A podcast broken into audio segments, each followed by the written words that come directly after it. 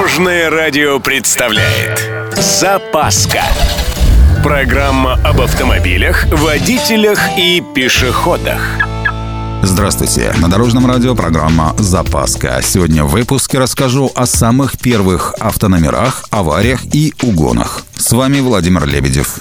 Поехали! Поехали! Начнем с интересных фактов об автомобилях. Первый автомобиль, превысивший скорость 100 км в час, был, как ни странно, электромобилем. Его создал в 1899 году бельгийский автогонщик Камил Женатце. Первый автомобиль, оборудованный ремнями безопасности, был выпущен в 1959 году компанией Volvo. Первые номерные знаки появились еще на конных экипажах, а вот самые первые автомобильные знаки были выданы в немецком Мюнхене в 1890 1999 году.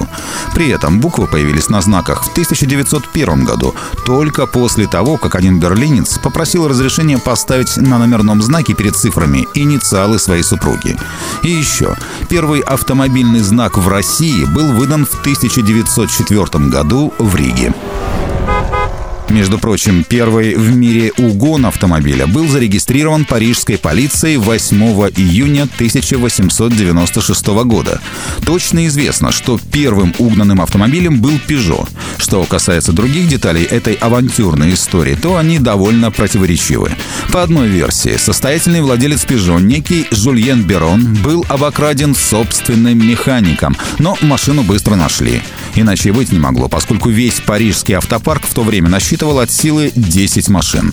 По другой версии, машинам, опять же, некоего барона Жульена была украдена неизвестными, и, несмотря на обширные связи барона, найти ее не удалось. И напоследок. Первое в истории зарегистрированное ДТП произошло 30 мая 1896 года в Нью-Йорке. Электромобиль Генри Уэллса столкнулся с велосипедом Эвелина Томаса, который отделался переломом ноги. А вот на территории России первое официально зарегистрированное ДТП произошло в Гурзуфе в 1901 году. Это был первый штраф в истории Крыма, выписанный автомобилисту за создание аварийной ситуации, причем в весьма забавной форме.